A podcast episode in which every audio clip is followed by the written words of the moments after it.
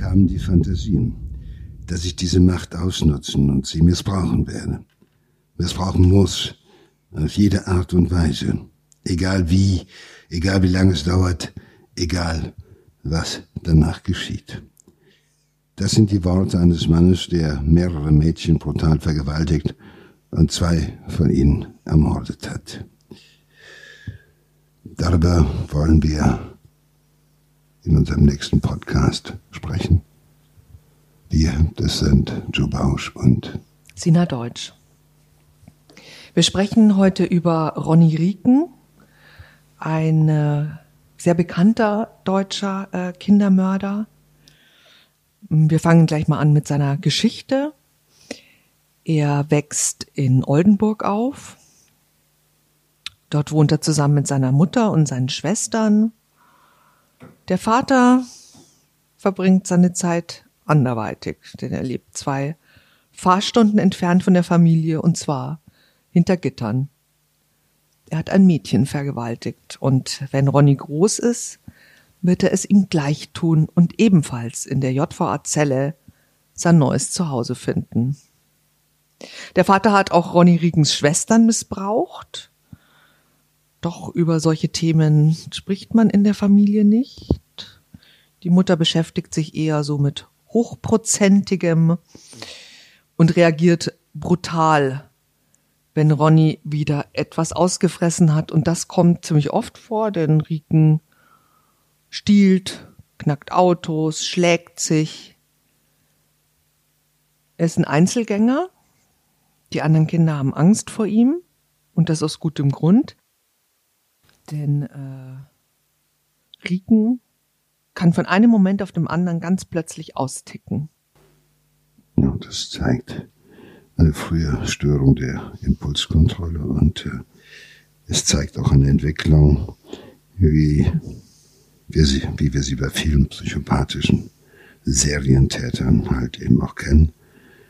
Das heißt, es gibt frühe Verhaltensauffälligkeiten schon ab dem 10., 11., 12. Lebensjahr, wo man auf einmal merkt, da ist ein Verhalten, das sich verfestigt, das nicht weggeht, sich nicht verwächst, sondern da macht einer etwas in einem Alter, was absolut nicht in Ordnung ist, was man nicht mehr als Jugendsünde betrachten kann, sondern das ist eine ganz frühe Verhaltensauffälligkeit, eine ganz frühe Entwicklungsstörung in der Persönlichkeit eines Menschen.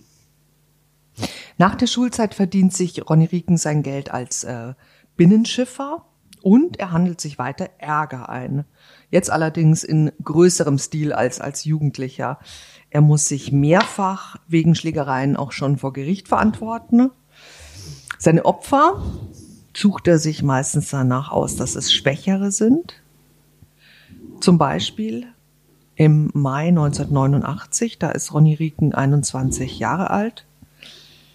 Er ist krankgeschrieben und verbringt den Tag mit seiner Schwester. Die ist ähm, zwei Jahre jünger als er, also 19. Und eigentlich ist sie seine beste Freundin und auch ähm, der einzige Mensch, der ihm wirklich etwas bedeutet. Und trotzdem wird er an diesem Nachmittag seiner Schwester die Hölle auf Erden bereiten. Die beiden haben eine gute Zeit. Bis zu dem Zeitpunkt, als die Schwester sagt, sie will jetzt gehen, sie will zu ihrem Freund fahren. Da wird Ronny sauer. Er legt seiner Schwester einen Gürtel um den Hals und er stranguliert sie fast bis zur Bewusstlosigkeit. Und da, genau in diesem Moment, geschieht etwas mit ihm, denn er stellt fest, dass dieses Machtgefühl ihn sexuell erregt. Und in den nächsten Stunden vergewaltigt Ronny Rieken seine eigene Schwester zweimal äußerst brutal. Und im Anschluss sagt er ihr, ja, sie soll nicht so ein Trara machen. Die Schwester allerdings zeigt ihn tatsächlich an. Er wird festgenommen, für ihn völlig überraschend, denn er sagt, ich hatte überhaupt nicht damit gerechnet. Ich hatte nämlich überhaupt nicht das Gefühl, dass irgendetwas Weltbewegendes passiert war.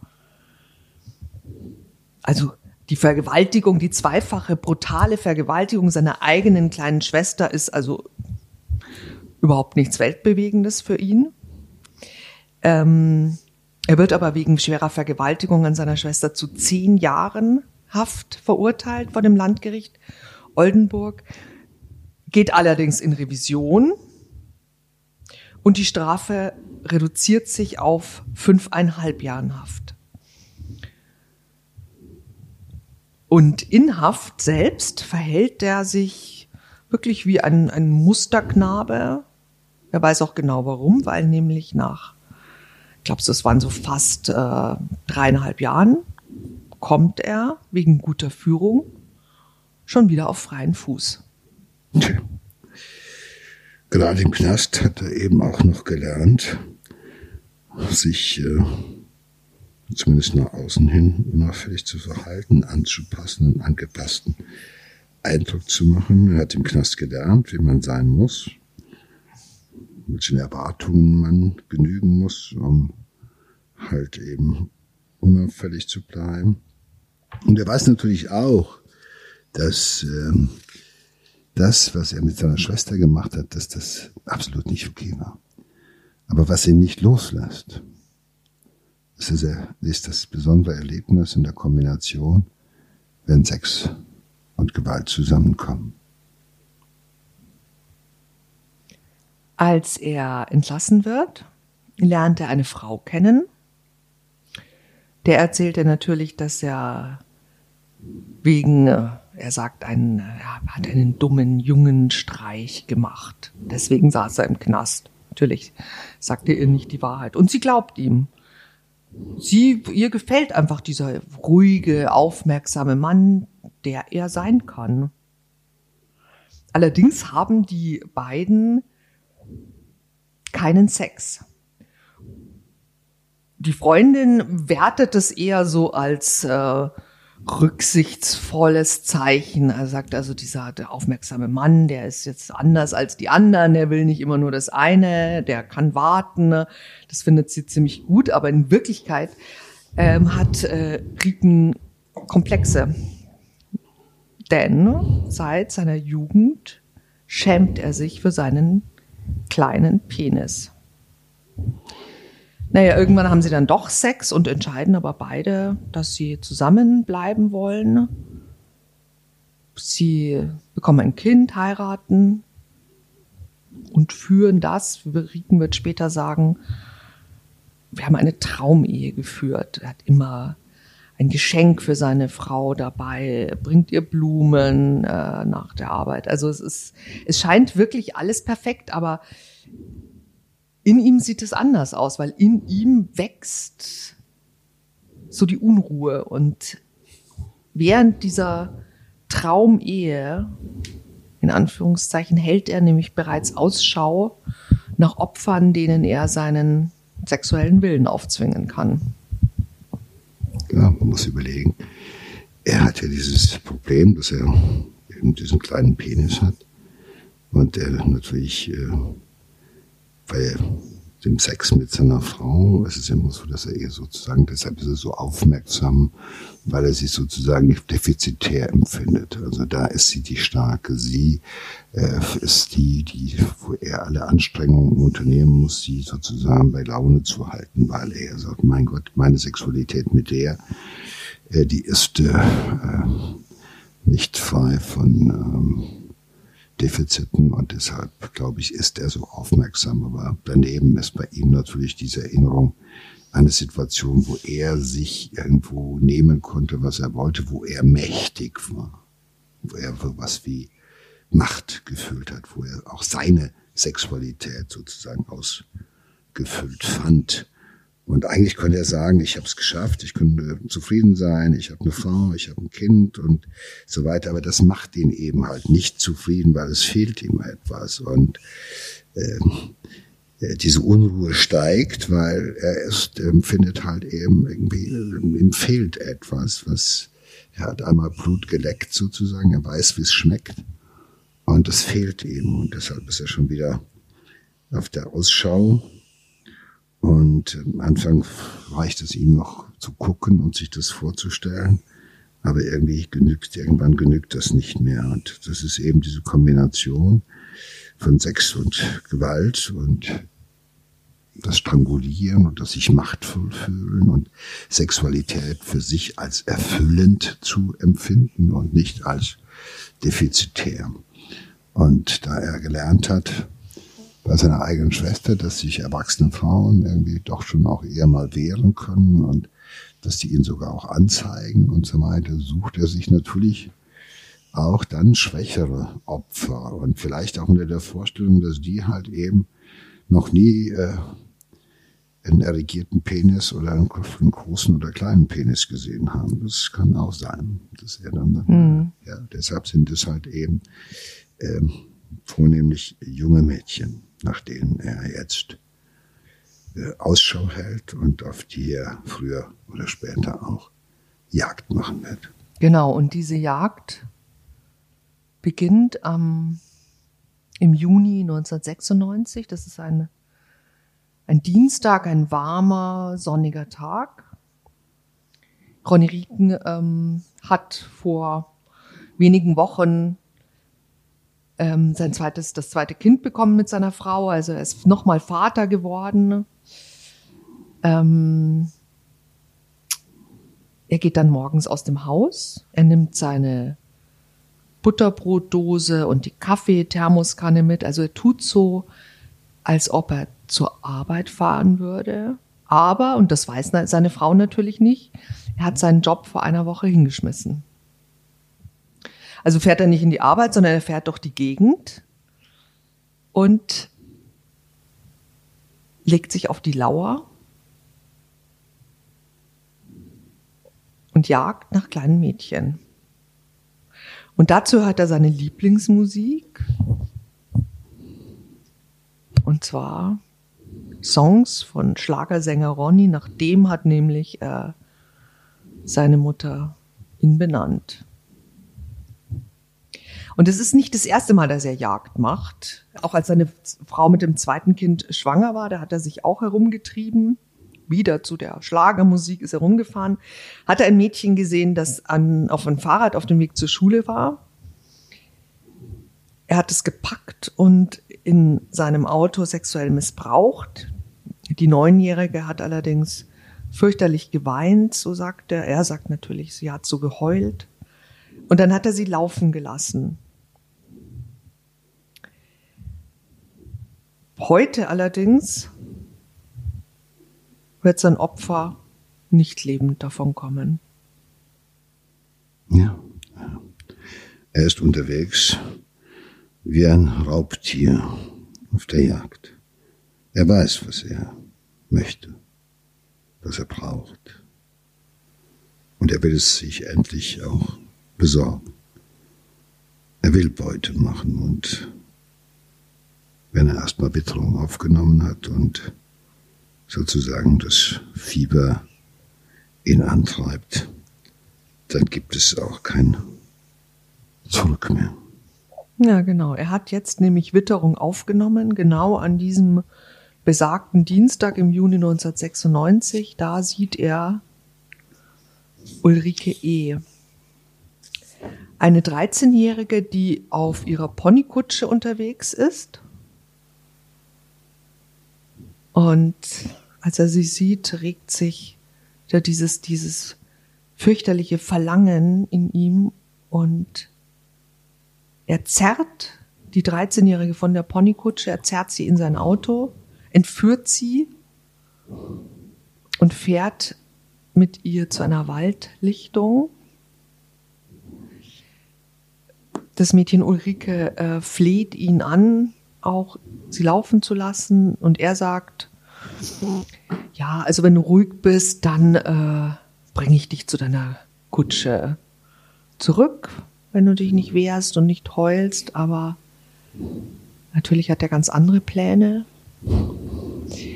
Er verbindet die Augen von Ulrike mit einem Nylonstrumpf und breitet auf dem Waldboden eine Decke aus. Er beginnt das Mädchen auszuziehen und natürlich wehrt sie sich. Das ist ja für sie eine fürchterliche Situation. Und auch wenn sie gesagt hat, dass sie ruhig bleibt, kann sie das natürlich nicht. Also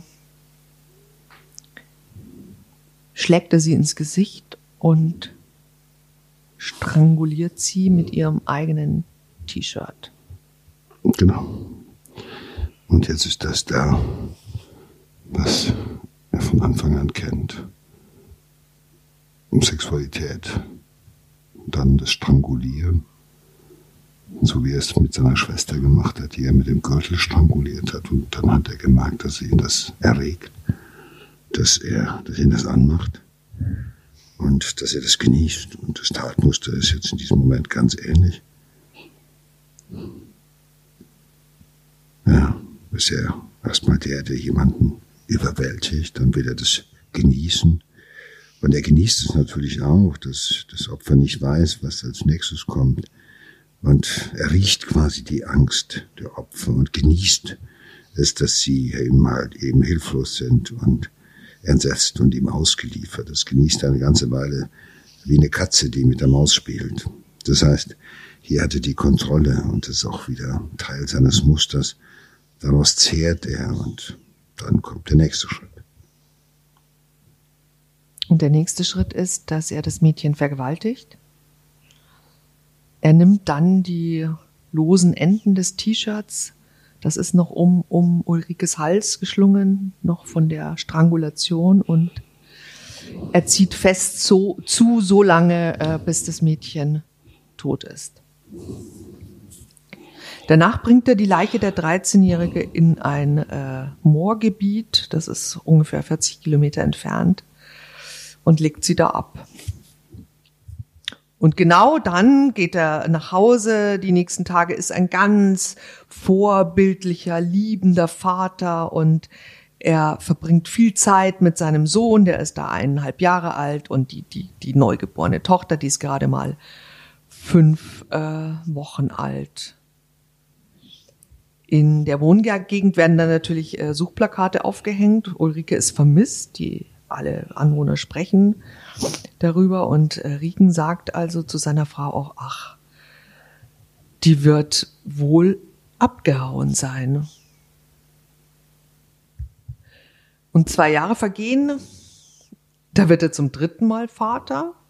Den Mord an Ulrike hat er schon völlig vergessen, aber er hat natürlich nicht vergessen dieses Verlangen nach Macht und nach Mädchen. Und er fährt wieder durch die Gegend und wartet auf die passende Gelegenheit, um wieder zuzuschlagen. Und das ist dann auch soweit am 16. März 1998. Ronny Rieken sieht die elfjährige Christina N. auf ihrem Fahrrad fahren. Das ist nur drei Kilometer von seinem Wohnhaus entfernt. Er greift sich das Mädchen steckt es in seinem Kofferraum, steuert mit ihr den Lieblingsplatz im Wald an. Das Mädchen will sich natürlich nicht ausziehen. Er schlägt sie. Er vergewaltigt sie mehrfach. Er will sie wieder in den Kofferraum stecken und sagt auch zu ihr, ich bringe dich zurück. Natürlich ist die Elfjährige ist natürlich schwerst traumatisiert, wehrt sich. Er verliert die Nerven und erdrosselt sie. Anschließend sticht er mit einem Messer mehrfach auf den toten Mädchenkörper ein und erzählt dann auch später, ähm, dass er dabei ganz wütend mit ihr geredet hat und ihr so zugeflüstert hat, das hast du jetzt davon, warum bist du nicht ruhig gewesen? Aber nee, das, das legt er sich nicht. natürlich auch so zurecht. Ja, ja, ja das, also man, man sieht ja, dass die Taten jetzt eskalieren. Also am Anfang war noch das Erdrosseln und Erwürgen. Das hat er diesmal auch gemacht. Ich glaube, das ist eine Schutzbehauptung gewesen, zu sagen, ich bringe dich zurück. Äh, bei das Würgen, das, das Würgen und Erdrosseln gehört ja fest zum Tatmuster. Das ist ja das, was ihn erregt und was ihn aufregt. Und äh, Jetzt braucht diese Erregungskurve sozusagen, die braucht mehr Futter und dann nimmt er auch noch das Messer und sticht auf diesen toten Mädchenkörper ein, weil sie ist ja schon tot. Das ist noch, das ist jetzt braucht er noch sozusagen. Das ist wie sein sexuelles Nachspiel in der, Eskula in der Eskalation, in der Eskalation der Erregungskurve. Das muss jetzt auch noch sein. Er hat das Gefühl nicht bekommen, nicht, er sagt nicht, das hast du davon, sondern das ist ja, das ist ja auch im Endeffekt, sage ich mal, die Abwertung des Opfers, das hast du. Genau, sie ist du selber schuld quasi, ja, ne? So dreht er das ich dann muss das hin. ja, ich muss das ja machen, ja. Das ist ja nochmal irgendwie so, da wird diese Elfjährige, die Todesängste ausgestanden hat und die Furchtbares erduldet hat, die wird dann nochmal in seiner Wertung nochmal sozusagen entwertet im Sinne von, das hast du davon, du hättest schweigen sollen, nimm das hin und so weiter und so fort. So, das ist ja eher die Haltung, alles andere kaufe ich ihm nicht ab. Und äh, äh, das hat er schon mit seiner Schwester äh, anders gemacht. Ähm, da steht da die Strangulation am Anfang halt eben, um das Opfer wehrlos zu machen. Das spielt auch immer eine große Rolle bei diesen Tätern. Also dieses Würgen während des, des Sexes so einem, als Einleitung der Vergewaltigung ist das äh, oder der Unterhaltung der Erektion und der sexuellen äh, auf, ja, Erregung da gehört das Strangulieren ja bei ihm mit dazu. Und ähm, so lange, bis es vorbei ist. Und jedenfalls wird er so lange strangulieren, bis er befriedigt ist. Und mittlerweile gehört auch das Töten des Opfers, also Strangulieren bis zum Tod oder fast dazu, gehört mit zum, zum Tatmuster. Und äh, äh, also da ist keine Rücksicht mit dem Opfer. Da verkauft sich einer noch ein bisschen empathisch, von wegen, ich wollte dich ja nur bestialisch vergewaltigen, danach hätte ich dich wieder nach Hause gebracht. Also nach der Devise wie am Anfang bei seiner Schwester, macht doch nicht so ein Trara, ist doch nichts Schlimmes passiert. Ja, das ist, ja, das wird eine Wertung. Und Vielleicht hat er aber auch dadurch, dass die Schwester sich quasi gewehrt hat, indem sie ihn angezeigt hat, ähm, auch dabei gelernt, dass man besser äh, keine äh, Überlebenden Nein, hinterlassen glaube, Nein, ich glaube, das ist, ist, eine, ist sozusagen die Amplitude ist immer weiter angestiegen. Äh, die Schwester hat es halt äh, am Anfang überlebt, gar keine Frage. Aber bei ihm spielt es jetzt keine Rolle. Diese Mädchen, äh, viele hat er ja im Nahfeld gesehen, offenbar. Das er ist ja viel unterwegs, aber ähm, diese Mädchen, was sollten die ähm, das sollte, er könnte das ja so machen, wenn er das darauf anlegen will, dass er unerkannt bliebe. Was weiß ich, Masken aufsetzen oder sowas. Nein, für ihn, das er, er nimmt sie ja, er nimmt sie sich ja da, wo sie kommen. Sie sitzen auf der Kutsche, er reißt sie von der Kutsche und holt sie sich. Sie sitzen am Fahrrad, er fährt vorbei, reißt sie vom Fahrrad und packt sie in den Kofferraum. Er versachlicht ja von Anfang an sein Opfer und das zeigt, er packt sie sich ja einfach, wo sie gerade sind. Ja, und dann läuft das Schema ab, weil das ist das, was in seinem Plan ist. Und da ist, äh, da ist von Anfang an, und das unterstelle ich ihm, das ist mir immer klarer geworden bei ihm, da ist von Anfang an äh, das Erwürgen und auch das Töten des Opfers ist Teil seiner Sexualstraftat. Das ist der Straftat immanent. Das ist nicht zur Verdeckung am Ende, huch, was habe ich getan, sondern das ist Geilheit bis zum Schluss. Und darüber hinaus jetzt bei dem letzten Opfer reicht es ihm nicht, dass sie tot ist, sondern sich der sticht auch noch weiter irgendwo in den toten Körper hinein. Warum hast du auch nicht geschwiegen? Quatsch. Weil er es einfach bis dahin brauchte.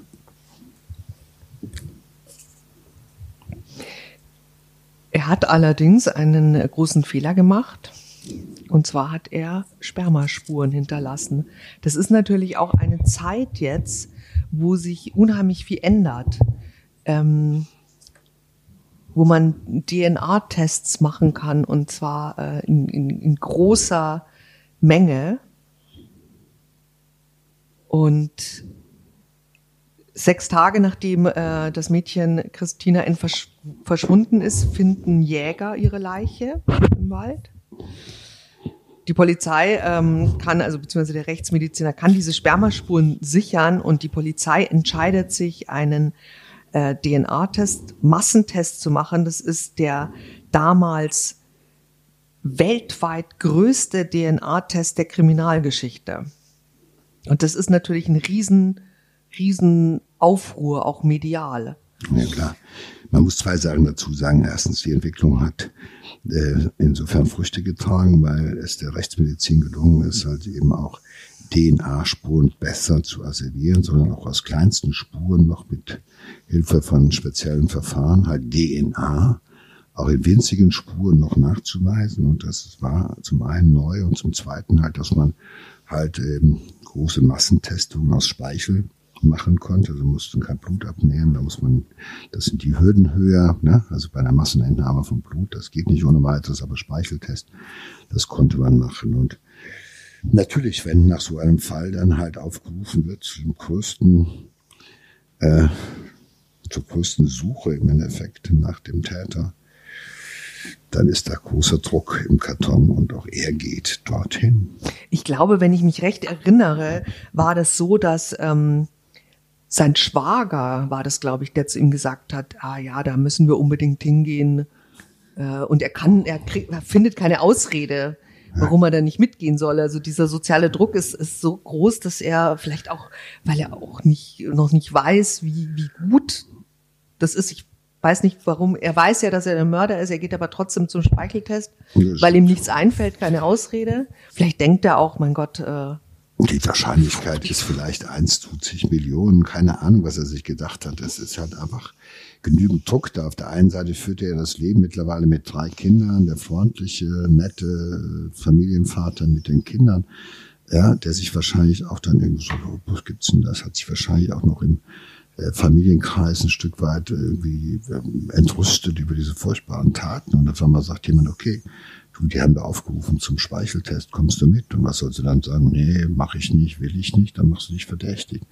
Und das gehört auch in diese, er spaltet das ja auch ab. Solche Leute können ja, wie gesagt, dieses Familienleben führen und das andere, was sie da nachts treiben im Wald mit den Mädchen, das können die abspalten, also ein Stück weit wirklich wegschieben aus ihrem täglichen Bewusstsein. Also was wir für entsetzlich halten, was wir niemals vergessen würden, das könnten die ab, können die abspalten. Das ist dann einfach, findet nicht statt. Und dann denkt einfach sozusagen der nette Teil, der nach außen hin, die nette Fassade, die nach außen hin ja auch liebt und freundlich ist mit der Frau, nett ist zu den Kindern, freundlich zu den Nachbarn. Wenn der dann angesprochen wird, dann macht er das. Dann geht er genauso seinen Weg dahin. Und das kann es ja nur erklären, weil so, mhm. so äh, äh, dass die, normalerweise würde man denken, jemand ist so abgebrüht, dass er einen Grund findet, jetzt dem irgendwie so, ja, heute nicht, aber ich gehe da morgen hin, ich habe da keine Zeit oder wie auch immer. Aber das tut er ja nicht. Er läuft ja mit. Und äh, Gott sei Dank und liefert sich auf diese Art und Weise selbst ans Messer. Nicht freiwillig, muss man sagen. Nicht, dass der Eindruck entsteht, dass er das irgendwo freiwillig gemacht hätte. Bereitwillig nach der Devise, bevor das weitergeht, gehe ich jetzt dahin und gebe eine DNA ab. Und das, nein, so nicht. Ich glaube, irgendwo glaubt er immer noch, ähm, dass er davon kommt. Ja, ich glaube das auch, dass er das immer noch denkt. Aber das tut er Gott sei Dank nicht. Also ähm, er, inszeniert, er steht dann vor Gericht äh, ab November 98 und inszeniert sich auch äh, so vor Gericht, so als der, äh, erzählt er auch immer nur, ähm, dass der Vater schuld dran ist und ähm, er behauptet auch vor Gericht, dass äh, sein Vater ihn äh, mehrfach anal sexuell missbraucht hätte, schon im Alter von sechs Jahren. Also im Endeffekt äh, ist er natürlich ein ganz großes Opfer. Und das, der, der Richter glaubt ihm das auch nicht wirklich. Es gibt zwar so Scheidungspapiere, wo eben der Missbrauch, der Vater hat ja tatsächlich die Schwestern, seine Schwestern ähm, missbraucht, aber von dem Jungen war da irgendwie nie die Rede und es, man weiß es natürlich nicht, aber es klingt so ein bisschen, man glaubt, es, es wird ihm nicht wirklich geglaubt. Und es ist natürlich auch ganz schlimm, dass jemand, der so zwei so furchtbare Taten begangen hat, also plus die anderen Vergewaltigungen, ne, dass er sich so hinstellt das als der, ja so. der Arme. Das der, ist ja auch ein Faustschlag ins Gesicht von vielen ja. Menschen, die selbst Opfer von Missbrauch gewesen sind und alles andere als selbst Missbraucher geworden sind. Das ist so eine Analogie.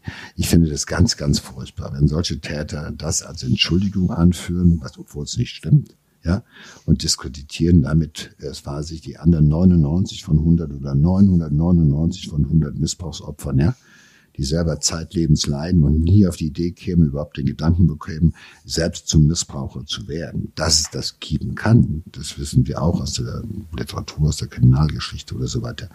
Aber es ist das, was ich so entsetzlich finde, wenn solche Täter diese Tatsache, dass es das gibt, dann oftmals als Entschuldigung er hat ja das genau. und nicht nur die Schwestern und nicht nur mich, sondern alle. Also der ist so wie ich und ich habe das von meinem Vater sozusagen. Der war schon Sexualstraftäter, ich bin Sexualstraftäter geworden. Ich kann so gar nichts dafür. Diese, ich kann ja nichts dafür. Ja. Ich wurde sozusagen als Monster, äh, als Monster geboren. Ich habe die, die Gene meines Vaters. Ich habe auch noch den Missbrauch durch meinen Vater. Ich wurde sozusagen von ne, 50 Prozent genetisch von einem Monster gezeugt und von dem Monster auch nur weiter monströs äh, äh, war in meiner Weiterentwicklung äh, quasi als Monster gefördert. Das ist alles mir, sage ich mal, zu simpel. Und deshalb hat ihm auch wahrscheinlich das Gericht oder auch die Gutachter das nicht abgekauft. Es ist auch egal, letztendlich, weil die Entscheidung trifft immer noch jeder selber. Und die Entscheidung zu ja. so einer Straftat trifft er, hat er immer wieder auch getroffen. Und wenn es jemanden gab, der also alle Möglichkeiten hatte, ein normales Leben zu führen, mit seiner Frau, seinen Kindern, das hat er ja geführt nebenher. Äh, und sich dann vielleicht Hilfe zu suchen und zu sagen, was in mir abgeht, das ist nicht in Ordnung. Und ich habe diese, diese wahnsinnige eigene Biografie. Und das ist ja so, ich habe schon mit jungen Jahren meine Schwester vergewaltigt.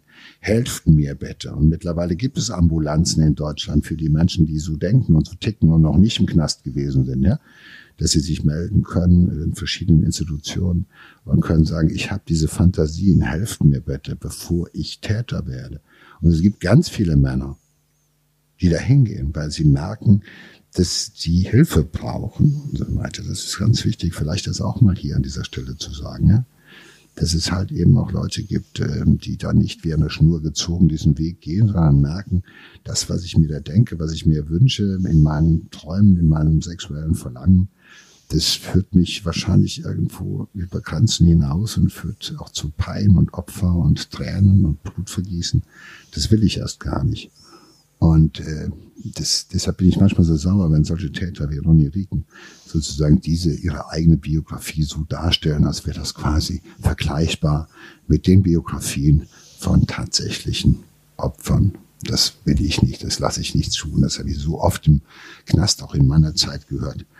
Äh, und der wurde dem nachgegangen und in den meisten Fällen, man konnte es ja nie hundertprozentig ausschließen, aber war die Glaubwürdigkeit dieser Aussagen meistens doch schwer in Zweifel zu ziehen. Und äh, aber gut, das wollte ich mal loswerden, weil immer wenn solche Täter das für sich reklamieren, ja. äh, habe ich immer das Gefühl, boah.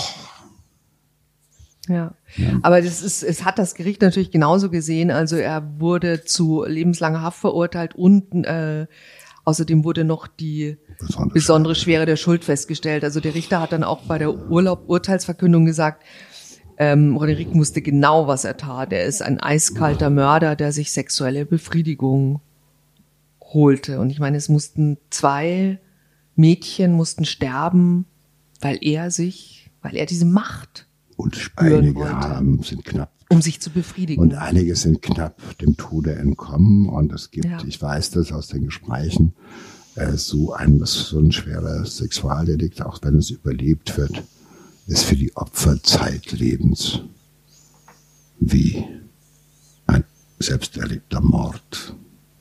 Und für manche wird es schlimmer erlebt. Und das darf man nicht vergessen. Also ich finde, man muss auch das Leid der Opfer mit in Betracht ziehen, die das Glück hatten zu überleben, weil die werden zeitlebens mit diesem Trauma ja. unterwegs sein müssen. Und da finde ich es nicht mehr als nur angepasst und gerecht, dass man Ronny Rieken bis zum Ende seiner Tage möglichst in einem Knast einsperrt. Naja, also theoretisch könnte er ab 2021 freikommen, theoretisch. Die Theorie ist die Schwere der Schuld, heißt mindestens äh, 22, 24 Jahre plus Schwere der Schuld heißt auf jeden Fall, sage ich mal, Ende offen. Das ist ein lebenslanges Urteil. Und ich glaube, jeder Gutachter, der Ronny Rieken begutachten muss im Hinblick auf, kann man ihn entlassen oder kann man ihn nicht entlassen, wird sich dessen Biografie und Entwicklung anschauen. Und wenn er dann noch, und wer dann noch den zum Schluss kommen sollte, man kann ihn wieder rauslassen. Da kann ich mir momentan niemanden vorstellen, der das verantwortlich so entscheiden könnte. Hoffentlich. Okay, Sina. Danke dir, Joe.